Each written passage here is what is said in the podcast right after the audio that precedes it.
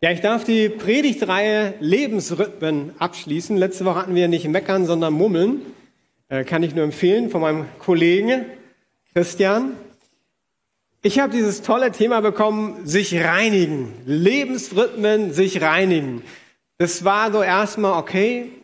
Lebensrhythmen, sich reinigen, das hört sich jetzt nicht so spektakulär an.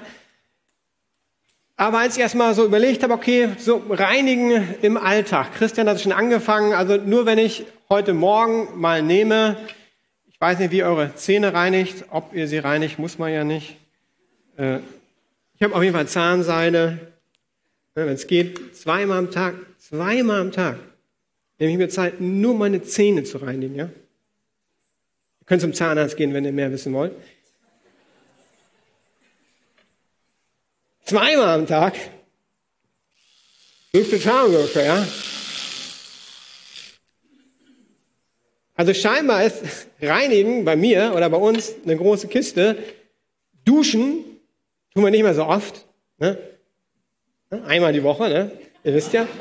Äh, aber waschen tut man sich öfters. Ich zumindest. Also heute Morgen habe ich mich auch gewaschen.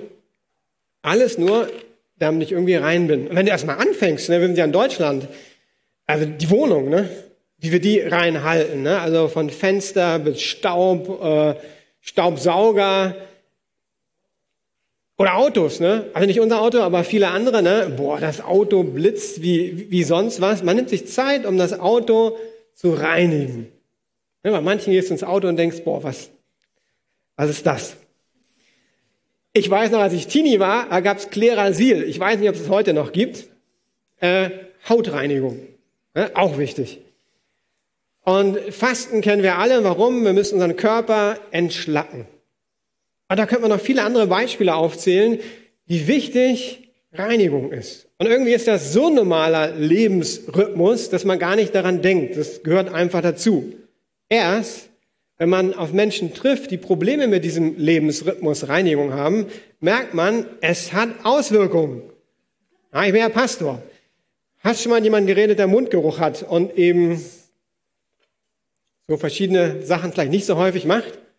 Boah, das ist richtig herausfordernd. Wenn jemand einfach intensiven Mundgeruch hat. Ich weiß noch einmal, wenn ich in die U-Bahn und das tut mir eigentlich leid, weil es gibt Menschen in Berlin, die einfach ähm, keine einfache Lebenssituation haben, die dementsprechend auf der Straße landen, sich nicht duschen können.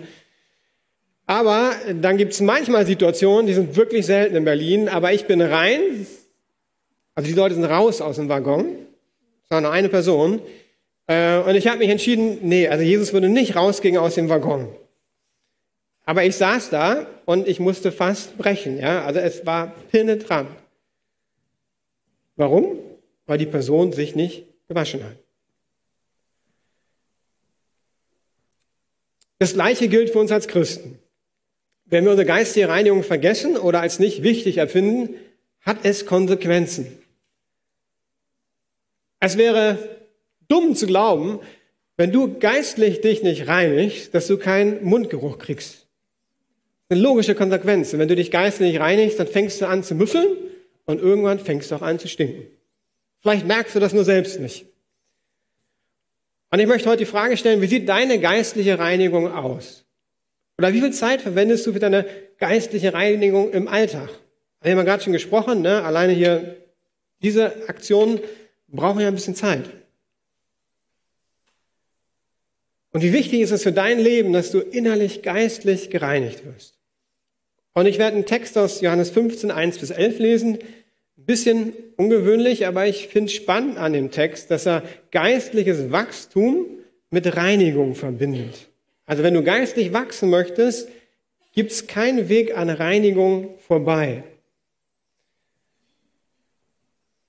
Jesus sagt, ich bin der wahre Weinstock und mein Vater ist der Weinbauer. Jede Rebe an mir, die nicht Frucht trägt, schneidet er ab. Eine Rebe aber, die Frucht trägt, schneidet er zurück. So reinigt er sie, damit sie noch mehr Frucht hervorbringt. Ihr seid schon rein, ihr seid es aufgrund des Wortes, das ich euch verkündet habe. Bleibt in mir und ich werde in euch bleiben. Eine Rebe kann nicht aus sich selbst heraus Frucht hervorbringen.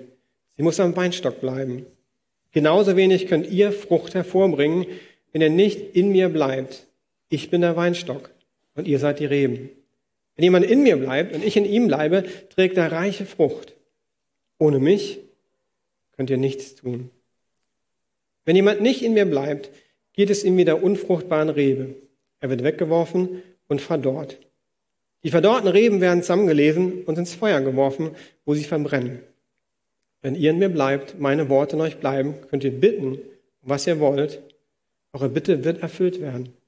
Dadurch, dass ihr reiche Frucht tragt und euch als meine Jünger erweist, wird die Herrlichkeit meines Vaters offenbart.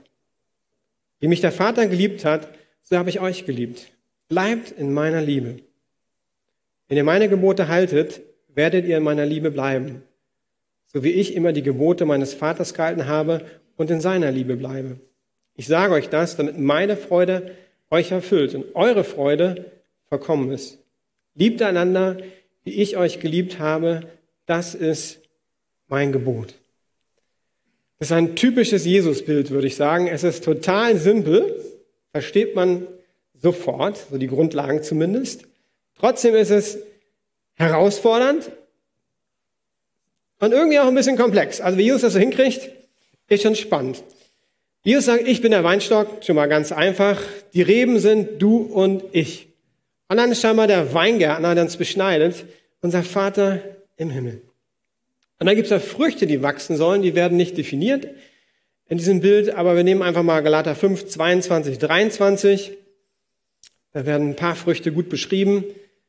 Wenn dagegen der Heilige Geist unser Leben beherrscht, wird er ganz andere Frucht in uns wachsen lassen. Liebe, Freude, Frieden, Geduld, Freundlichkeit, Güte, Treue, Sanftmut und Selbstbeherrschung. Wow, diese Früchte, die wünsche ich mir. Habe ich diese Früchte? Boah, bin auf dem Weg. Und in dem Text gibt es dann vier Aufträge. Bleibt in mir, bleibt in meinem Wort, bleibt meiner Liebe. Und ich habe selbst zusammengefasst, lasst euch beschneiden oder reinigen. Ich war so begeistert von dem Text, ich habe zwei Predigten daraus gemacht. Und die erste Predigt könnt ihr euch auf der Homepage der Josua-Gemeinde anhören, habe ich letzte Woche äh, gehalten. Heute will ich meinem Thema treu bleiben, nur Punkt 4 angucken. Lasst euch beschneinigen oder reinigen. Damit ihr aber ein bisschen den Duktus mitbekommt, nehme ich mir fünf Minuten, um kurz den roten Faden aufzubauen und dann werdet ihr sehen, wo wir landen. Womit startet alles? Startet damit, dass du verbunden bist mit dem Weinstock. Also ich weiß nicht, wann du Christ geworden bist, wann der Punkt war in deinem Leben, wo du dich vor dem Kreuz gebeugt hast und gesagt hast, Jesus, ich möchte dir nachfolgen. Jesus, ich bekenne dir meine Sünden. Und ich gebe dir einfach mein Leben.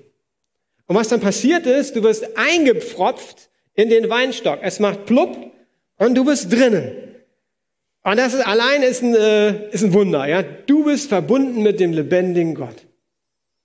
Christus nach dem Reichtum seiner Herrlichkeit in dir. Jesus wohnt in dir durch seinen Heiligen Geist. Das heißt, es passiert was Neues in dir. Und dann sollst du in ihm bleiben. Du sollst in seinem Wort bleiben und in seiner Liebe bleiben. Das bedeutet, dein Leben verändert sich. Und ich begleite Personen aus dem Alpha-Kurs, total spannend, wenn die sagen, boah, bei mir ver verändert sich alles. Maßstäbe, die ich vorher hatte, die haben sich komplett verändert. Das, das ist nicht mehr so wie vorher. Das ist herausfordernd und spannend.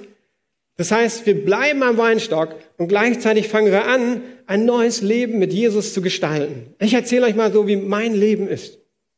Also, der Heilige Geist wohnt in mir. Ich bin im Wohnzimmer. Zapp, Fernseher an. Oh, da kommt was, was nicht so gut ist. Zapp, Fernseher aus. Dann lese ich ein Buch. Oh, ist ein bisschen langweilig, aber ist richtig gut für mich. Ah, das lese ich weiter. Ah, dann lese ich irgendwas anderes im Internet denke, oh, nicht gut. Ich lasse es. Und dann zur Arbeit natürlich, ne, auch in der Lukasgemeinde.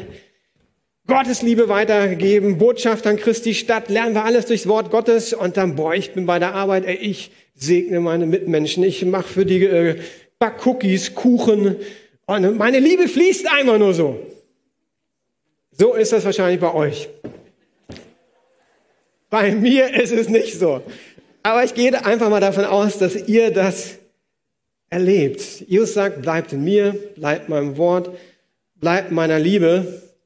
Und ich merke aber, ich schaffe das gar nicht. Also ich, ich, ich laufe an dem Ziel vorbei, wo, wo ich weiß inzwischen, ich bin Pastor, ne? ich weiß, wo es hingehen soll. Und trotzdem schaffe ich es nicht. Ich gebe euch ein paar Beispiele. Ne? Mit Freude dienen. Also ich, ich bin jetzt nicht total Analphabet im Dienen, ne? aber immer mit Freude dienen schaffe ich nicht. Gelassenheit in Gesprächen. Ihr merkt, ich bin ein bisschen emotionaler. Ne?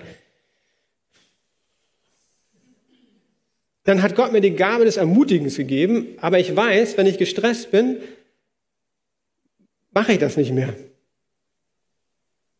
Und ich weiß das. Aber ich komme manchmal nicht raus aus meinem blöden Hamsterrad. Zeit für Gebet nehmen. Oder es gibt da diese Chipstüte. Äh, es gibt da neue Chips, die werden mit Schale frittiert. Ich weiß nicht, ob ihr die kennt. Haben auch irgendeinen Namen, habe ich vergessen. Auf jeden Fall habe ich festgestellt, ich kann eine ganze Chipstüte von denen komplett aufessen. Und wisst ihr, wenn ich total ehrlich bin, dann merke ich, das passiert manchmal an Tagen, die nicht so gut waren. Ja, wo ich irgendwie, ich komme frustriert nach Hause, freue ich mich, wenn die Chipstüte da ist. Inzwischen kenne ich das, ne? Da kann ich die ganze Chipstüte, hinterher ist mir ein bisschen übel. Und ich, ich bin besser geworden, aber ich lasse mich von den falschen Dingen trösten, obwohl ich weiß, dass die Chipstüte mich nicht glücklich machen wird. Ich verspreche Dinge und halte sie nicht. Ich setze falsche Prioritäten und ich weiß, ich soll aktiv zuhören und manchmal sind meine Gedanken ganz woanders, obwohl ich meine Augen hoffentlich voll da bin. Also ich habe einen willigen Geist, der auf mein schwaches Fleisch trifft. Jesus sagt Matthäus 6, 41, der Geist ist zwar willig, aber der Körper ist schwach. Und da gibt es bei mir eine Konfrontation. Paulus schreibt in Römer 7, 18 und 19, ich weiß, dass ich durch und durch verdorben bin, soweit es meine menschliche Natur betrifft. Denn immer wieder nehme ich mir das Gute vor, aber es gelingt mir nicht, es zu verwirklichen. Wenn ich Gutes tun will, tue ich es nicht. Wenn ich versuche, das Böse zu vermeiden, tue ich es doch. Also in meinem Leben gibt es diese Spannung zwischen dem Leben mit Gott und dann irgendwie tief in mir so mein alter Mensch. Ja, da gibt's Ärger. Ich unterdrücke die manchmal. Ich bin nicht schlecht im Ärger unterdrücken. Wir hatten gerade Gemeindeleitungsklausuren, wurden ermutigt, Ärger soll man nicht unterdrücken. Wut, Neid, Stolz, Egoismus, Begierden, ne? wenn ich ehrlich bin, die sind alle in mir drinne. Und jetzt kommt das Bild von Jesus. Und was du und ich brauchen, ist Beschneidung, Reinigung. Denn wir haben einen guten Weingärtner. Wenn ich keinen guten Weingärtner hätte, wäre Reinigung ein echt riskantes Unternehmen. Ne? Du gehst auch nicht zum Friseur, wo du denkst, das könnte klappen. Ne? Suchst du einen, wo du ein bisschen Vertrauen hast, zumindest. Und mir hat das geholfen, das Thema zu verstehen, als ich mir einen alten Weinstock angeguckt habe. Viel gegoogelt und so weiter und äh, ich bin ja kein Weinbauer. Dann habe ich ein Bild gefunden, was bei mir plötzlich Klick gemacht hat. Und zwar ist das ein Weinbauer, der probiert, so alte Wein, Bäume, ähm, Weinstöcke wieder zu kultivieren. Jetzt guckt euch den mal an. Ja, in Deutschland kennen wir ja diese schönen, ne? so, so alle in Reihe und Glied und hier ist dann noch so irgendwie ein Draht gespannt. Ne? Also wenn ich den sehe, dann ist Beschneidung für mich die logische Konsequenz. Also der ist ja absolut wild und äh, hat aber richtig große Trauben. Ne? Das, aber ich darf nicht abschweifen. Ich musste mich an, an Mose denken und die riesen Trauben, die die äh, aus dem verheißenen Land getragen haben. Ich habe mich immer gefragt, ist das übertrieben? Und dann sah ich die Trauben und dachte, könnte hinkommen. Aber nichts mit dem Thema zu tun. Ich sage von Anfang an, ich bin kein Weinbauer, aber ich lese einen Text von einem Weinbauer, der mich auch bewegt hat. Und die Weinrebe bist ja du. Eine ungeschnittene Weinrebe verwildert und erobert sich im Garten schnell viel Raum. Sie ist nur noch schwer zu bändigen und schlägt an anderer Stelle neue Wurzeln. Rebsorten, Rebsorten werden fast immer auf eine gegen Reblaus resistente Unterlage veredelt. Die neu bewurzelten Triebe sind von der Unterlage befreit und daher anfällig für die im Weinbau gefürchteten Schädlinge. Da verwilderter Wein einen Großteil seiner Energie in die Bildung von Laub und Trieben steckt, produziert er weniger Trauben von minderer Qualität. Außerdem wächst er weniger dicht, was bei einer Rebe als Sichtschutz oder Schattenspender im Garten unerwünscht ist. Das ist ja eigentlich ein Text vom Weinbau. Ich fand den so tief, wenn du jetzt einfach mal einsetzt, ähm, verwildern als Sünde fängt an in unserem Leben zu wuchern. Dann ist das, also wenn du als Christ nicht beschnitten wirst, Sünde anfängt zu wuchern, verwildert sich dein geistlicher Garten und Unkraut erobert sich im Garten schnell viel Raum. Also Sünde produziert Sünde. Sie ist nur noch schwer zu bändigen und schlägt an anderer Stelle neue Wurzeln. Und die Unterlage, die scheinbar hier ähm, kenne mich nicht aus, aber so viel habe ich verstanden. Die resistenten Unterlagen sind wichtig. Die sind halt nur beim Weinstock. Jesus ist unser Fundament. Aber wenn da andere Wurzeln irgendwo anders entstehen, haben die nicht mehr Jesus als Fundament. Dann ist irgendwas anderes. Also die Frage, die wir auch stellen können, ist, was möchtest du werden? Du hast die Wahl zwischen diesem wunderbaren Tetrapack, trotzdem echter Wein, und ich wusste, dass Christian moderiert, also italienischen Wein. Und ich, ich weiß, was ihr alle sagt. Ihr sagt alle, ja, wir wollen den Tetrapack. Im zweiten Gottesdienst hat schon keiner mehr die Hand gehoben beim Wein. Aber wer möchte den italienischen Wein haben? Gott, meine Frau kann den nicht verschenken, habe ich letzte Woche schon gemacht. Irgendwann ist Schluss. Wer möchte so einen Wein in seinem Leben haben? Also ich auf jeden Fall. Und wenn du diesen Wein möchtest, dann musst du gereinigt werden. Und das Spannende ist, dass wir manchmal denken, boah, ja, wenn ich so um mich gucke, oh ja, mein Nachbar, der, der könnte das echt gebrauchen. Wenn ich den beobachte, ne, der redet manchmal als Christ und der könnte das gebrauchen.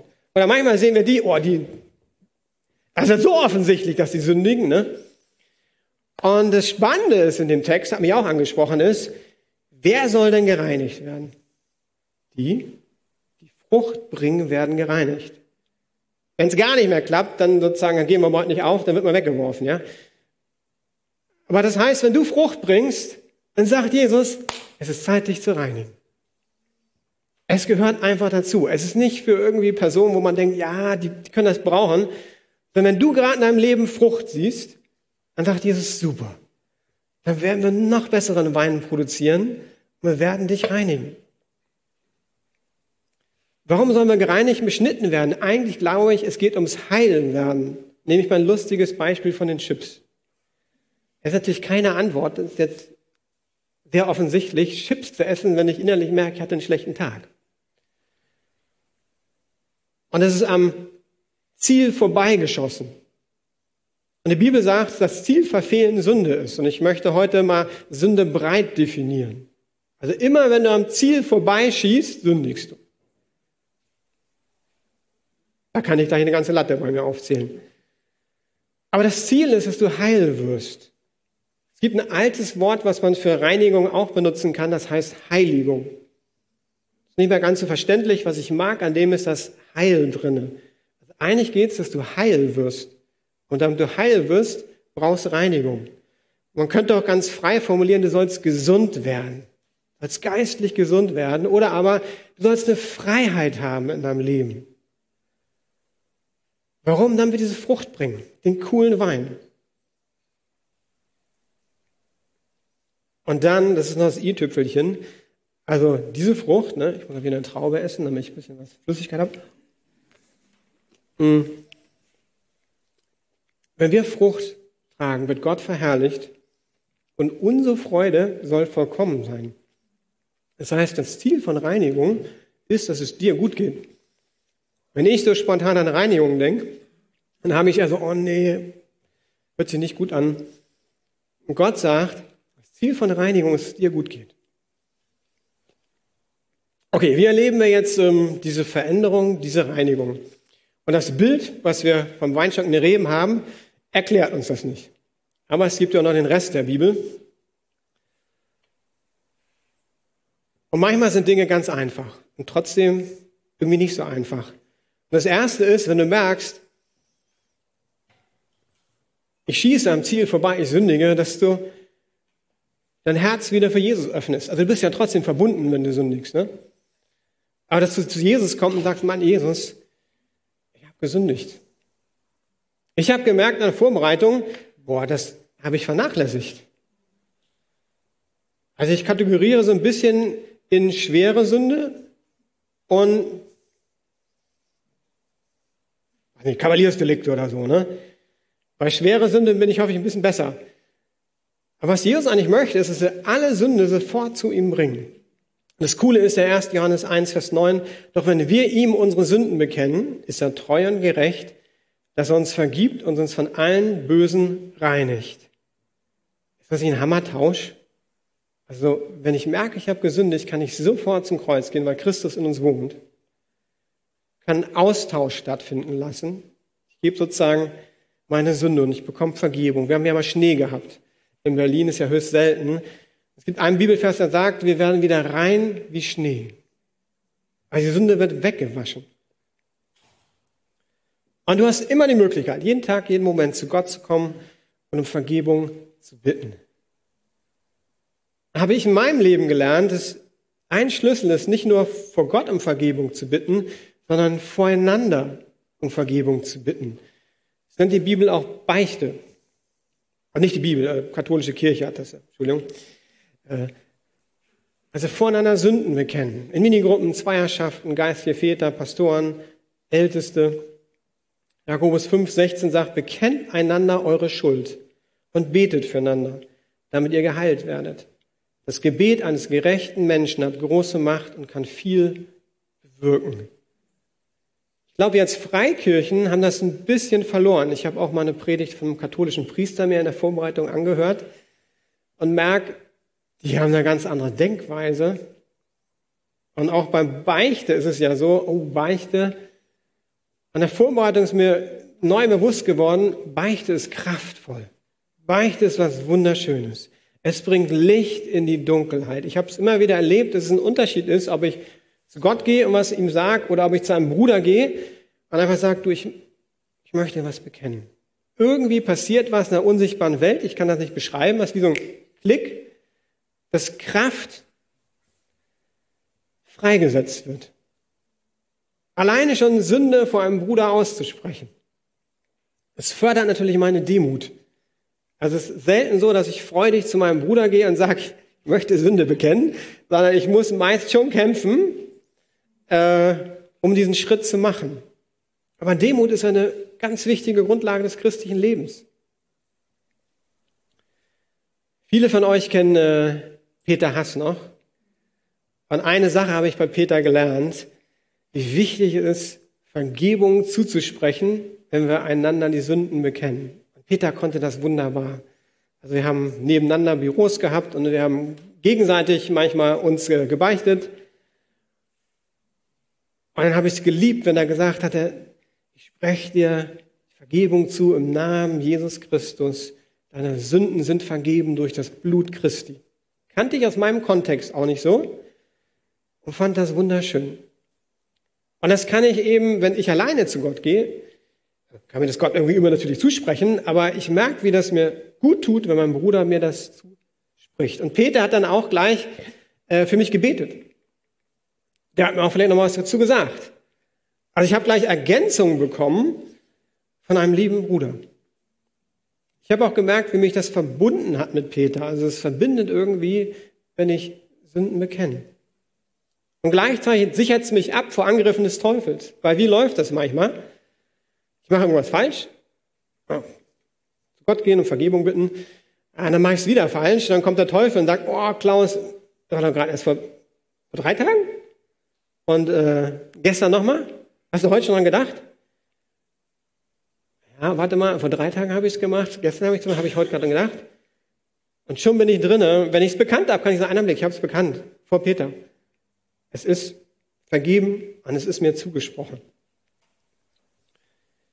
Beichte schenkt Freiheit, Freude und Gesundheit. Ich habe ja gesagt, ich habe äh, mich auch von der katholischen Kirche inspirieren lassen. Papst Franziskus hat Folgendes gesagt und mich hat es bewegt, weil die Perspektive so wunderschön ist. Wenn ich zur Beichte gehe, dann um Heilung für mich zu erlangen, Heilung für meine Seele, um dann mit mehr geistlicher Gesundheit weiterzugehen, um von der Erbärmlichkeit zum Erbarmen zu gelangen. Und das Zentrum der Beichte sind nicht die Sünden, die wir bekennen, sondern es ist die göttliche Liebe, die wir empfangen und die wir immer brauchen. Das Zentrum der Beichte ist Jesus, der uns erwartet, uns zuhört und uns vergibt. Denkt daran, im Herzen Gottes sind zuerst wir noch vor unseren Fehlern. So eine wunderschöne Perspektive. Beichte, um Heilung zu erlangen. Heilung für meine Seele, geistliche Gesundheit, von der Erbärmlichkeit zum Erbarmen. Danach sehne ich mich doch. Ich habe einen ähm, befreundeten Leiter in der Gemeinde und der ruft manchmal an. Und das ist äh, total spannend, weil wir quatschen ein bisschen und dann weiß man, es gibt ein Thema, irgendwie was man bespricht, dienstmäßig äh, oder kein Thema. Und inzwischen weiß ich schon, wenn die Person sagt, kann ich mal vorbeikommen, dann kommt die zur Beichte unter anderem. Und das hat mich zutiefst bewegt. Ich denke, die Person müsste nicht, zumindest nicht zu mir zur Beichte kommen, wie auch immer. Aber sie kommt. Und sie sagt, Klaus, ich kämpfe damit, ich möchte das bekennen. Dann beten wir zusammen, ich spreche Vergebung zu. Und dann fragt er mich, Klaus, kannst du mir irgendeinen Tipp geben, wie ich siegreicher werde in dem Bereich? Wie gesagt, müsste die Person gar nicht machen. Und dann merke ich, boah, was für eine Demut und was für eine Kraft, wenn Beichte in all seiner Schönheit sich entfacht. Ich würde gerne drei persönliche Fragen stellen. Wann hast du zuletzt gebeichtet? Hast du eigentlich schon mal eine Lebensbeichte abgelegt? Wenn du ein junger Christ bist oder ein alter Christ, der noch nie eine Lebensbeichte gemacht hat, ich empfehle dir das dringend. Das ist die Grundlage des christlichen Glaubens, das habe ich auch gemacht, dass man an einem Punkt sagt, ich lege eine Lebensbeichte ab. Wenn du es noch nie gemacht hast, kannst du gerne auf uns Pastoren zukommen, das erkläre ich jetzt nicht. Aber das ist ein Schlüssel für ein erfolgreiches Leben als Christ. Und ich möchte auch die Frage stellen, bei wem solltest du um Vergebung bitten.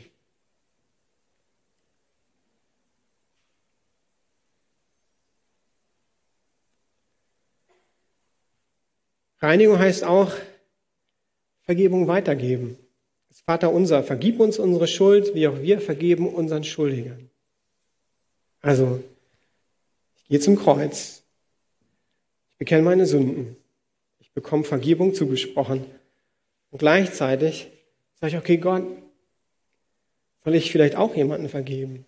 Weil natürlich viele Sünden auch zu tun haben mit Konflikten. Ich erzähle euch eine kleine Geschichte aus meinem Leben. Und äh, wir sind vier Brüder zu Hause. Äh, das sorgt natürlich immer für Stress. Und ihr kennt bestimmt im Fernsehen, wenn manchmal der Bildschirm gesplittet ist und du siehst parallel wird meist eine Liebesszene. Hier der Mann und er weiß nicht und hier die Frau äh, weiß auch nicht und dann machen sie auf den Weg und peng. Äh, bei uns war das so für mich, ich habe hier geschlafen, er hat hier geschlafen, also mein jüngerer Bruder. Abends, ich über den Streit, den Konflikt nachgedacht. Wisst ihr, was ich gemacht habe? Ich habe die Prozente mal gerechnet. Also wie viel Prozent habe ich Schuld an dem Konflikt? An wie viel Prozent meinem Bruder? Und so nach dem Motto, über 50 Prozent, dann müsste ich zu meinem Bruder gehen. Unter 50 Prozent, das wäre eigentlich sein Ding. Das Problem ist, wenn du mit Gott diese Debatte führst, ist er nicht an Prozenten interessiert, sondern er ist einfach nur daran interessiert, dass du dein Leben aufräumst. Und ich erinnere mich, dass es ab und zu den Punkt gab, ich habe damit gekämpft, dann bin ich abends zu meinem Bruder, war die nächste Tür, wie gesagt, hat schon geschlafen, war jünger, dann nochmal geweckt oder schläfst du schon, einfach meine Sünde bekannt. Sich reinigen lassen hat auch damit zu tun, dass du Menschen vergibst. Und der dritte Punkt in diesem Reinigungsprozess ist vielleicht der, den ich am meisten verpasse. Ausrichtung von Gott und Kraft für Veränderung empfangen. Ja, also ich bekenne meine Sünden, ich bekomme Vergebung, ich äh, vergebe vielleicht auch noch anderen und dann bin ich folgendermaßen oftmals. Also, ne? bekennen, Vergebung empfangen, vielleicht anderen vergeben, Okay, ich weiß ja, was ich machen soll. Weiter geht's. Dusch. Erkennen, Vergebung empfangen, vielleicht anderen vergeben. Weiter geht's. Dusch. Vielleicht eine komische Eigenschaft, die, die ich zumindest habe, ihr wahrscheinlich nicht. Und den ganzen Prozess würde ich jetzt Buße nennen. Und Buße heißt auch Umkehr. Das heißt, es geht nicht darum, dass ich immer weitergehe, sondern ich muss innehalten, ehrlich werden. Und ich brauche Kraft von Gott und Richtungsweisung, damit ich umkehre. Das ist der letzte Schritt im Bußprozess. Und ich merke so oft, ich bin halt so ein aktiver Typ, ne? Das Beste für Gott geben. Ich habe ein Bild mal gehabt, dass ich einen Helm aufhab, damit mein Kopf nicht so äh, beschädigt wird. Richard Foster sagt, es ist nicht genug, Gott um ein weiches und gebrochenes Herz zu bitten, in dem Platz in Buße ist. Zur Vergebung gehört auch der Gehorsam. Also Kraft empfangen und umkehren. Und wir sind ja eingepfropft in den Weinstock. Darum geht's, die Kraft von ihm zu empfangen. Ist das spektakulär? Nee. Habe ich gleich schon gewusst, als ich das Thema genommen habe. Spektakulär ist das nicht. Und Bonhoeffer schreibt total schön, es ist ein stiller, ein wunderlicher und langsamer Weg. Der Weg, der durch die Buße zur Erneuerung führt. Aber es ist allein der Weg Gottes. Wenn du Veränderung möchtest, wenn du gereinigt werden möchtest, dann musst du dich auf Gott einlassen. Ein paar praktische Tipps für euch. Ähm, was könnt ihr machen? Epheser 4, 26, lasst die Sonne nicht über euren Zorn, über eure Sünde untergehen. Das heißt, jeden Abend kannst du einen kurzen Moment nehmen und sagen, Gott, gibt es irgendwas, wo ich heute umkehren soll? Minute Stille und dann direkt bekennen. Am nächsten Morgen könntest du Psalm 51, Vers 12 beten. Schaffe in mir, Gott, ein reines Herz, gib mir einen neuen, beständigen Geist. Das ist ein gutes Morgengebet, um einfach so zu starten und zu sagen, ich möchte dahin kommen, dass mein Herz reiner wird. Und jeden Sonntag, also ursprünglich so katholische evangelische Kirche, haben wir jeden Sonntagabend mal gefeiert. Das haben wir ja nicht, einmal im Monat, aber wir haben auf jeden Fall jeden Sonntag das Vater unser. Das heißt, jeden Sonntag hast du im Gottesdienst die Möglichkeit aufzuräumen. Vergib uns unsere Schuld, wie auch wir vergeben unseren Schuldigern. Augustinus von Hippo hat gesagt, durch ein einziges Vaterunser, aus Herzensgrund gesprochen, kann man alle lässlichen Sünden eines ganzen Tages abbüßen. Das Wort abbüßen finde ich ganz so getroffen, aber ist ja nicht mein Zitat. Hey, einmal in der Woche hast du die Möglichkeit, zum Gottesdienst zu kommen Vielleicht dich vorzubereiten und sagen, wo stehe ich denn eigentlich geistlich? Deinen Hygieneprozess in Gang zu setzen und das Vater unser ganz bewusst zu sprechen. Einmal im Monat gibt es bei uns tatsächlich Abendmahl.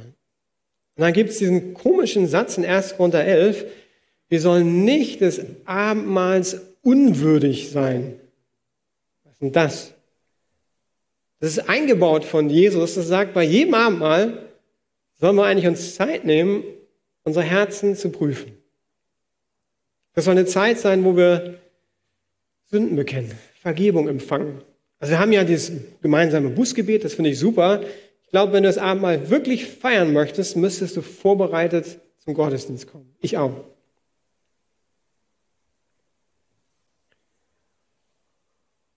Und dann unsere katholische Geschwister, ich habe mal irgendwie so ein Video gesehen, wo Fragen gestellt wurden, wie oft soll ich äh, Buße tun?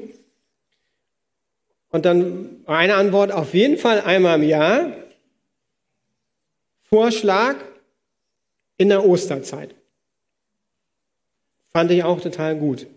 Das heißt, einmal im Jahr brauchst du vielleicht eine längere Zeit, einfach zu sagen, Gott, ich, ich gebe dir mein Leben, ich lade dich ein, reinige mich und traditionell von der Kirche her ist diese vorösterliche Zeit genau dafür gedacht.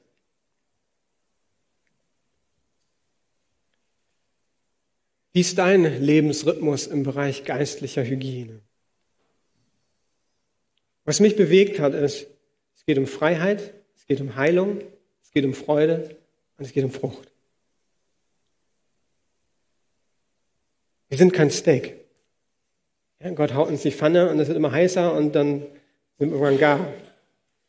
Eine Frucht. Eingepropft. Von ihm soll die Kraft fließen. Und ich sehne mich danach. Mehr Freiheit in meinem Leben, mehr Heilung, mehr Freude, mehr Frucht. Und wisst ihr, ich träume davon, dass wir in der Gemeinde, jeder von uns wie ein guter Wein ist. Ein richtig guter Wein. Warum? Weil wir Jesus einladen, sagen, Gott, komm mal rein, reinige mich, heilige mich, verändere mich. Und dann stelle ich mir vor, Leute kommen rein aus Berlin und die probieren unseren Wein. Und wenn unser Wein richtig gut ist, dann werden viele Menschen sagen, was ist mit euch los? Und ich kenne auch ein paar. Ich habe einen, äh, ist relativ neu in der Gemeinde, der das immer wieder erstaunt und sagt, schon irgendwie eine komische Truppe, so viele tolle Leute auf einen Haufen. Kennt er ja gar nicht. Und ich möchte dafür beten, dass wir bewusst uns neu einlassen auf diesen Lebensrhythmus zu sagen, ich möchte Zeit nehmen, mich zu reinigen, mich zu heiligen. Machen wir sonst ja auch. Warum dann nicht mit dem Wichtigsten, was wir haben, unserer Seele? dein Körper ist auch wichtig, aber im Endeffekt ist die Seele das zentrale Element, was weiterleben wird. Und da bin ich gespannt und möchte mich selbst auch darauf einlassen, weil ich gemerkt habe in der Vorbereitung, ja, es fängt mit mir an, mit meinem Leben. Und ich möchte dich ermutigen, wie wäre es, wenn wir uns alle nächste Woche einfach Zeit nehmen? Eine Stunde. Und mal sagen, Gott, hier bin ich. Und in der Zeit kannst du Sünde bekennen oder einfach mal überlegen, wie sieht mein Reinigungsrhythmus denn aus? Beichte ich überhaupt noch irgendjemand irgendwas? Und dass du diese Fragen ehrlich mit Gott beantwortest. Ihr könnt gerne in Kleingruppen drüber sprechen. Und ich glaube, das wird uns richtig gut tun. Ich bete. Gott, ich möchte danken für dieses Bild vom Weinstock und den Reben. Und mich hat es bewegt, dass es darum geht, dass ich heil werden soll, dass in Freiheit kommen soll, dass ich gesund sein soll, dass ähm, ich glücklich sein soll. Und das ist das ganze Ziel von, von Reinigung. Und ich möchte beten, Gott, dass wir, dass ich diese Woche einfach mir diese Zeit nehme, um zu dir zu kommen. Und dass uns Mut gibst, Schritte zu gehen. Das heißt, persönlich vor dir Sünde zu bekennen, vor Geschwistern, einen Termin zu machen, wenn jemand sagt, hey, ich muss eigentlich beichten. Und ich möchte beten, dass das Ganze passiert, indem wir mit dir eingepropft sind. Nicht aus Krampf, sondern dass deine Kraft durch uns fließt. Ich möchte dich einladen, Heiliger Geist, reinige mich, aber auch reinige uns als Gemeinde. Amen.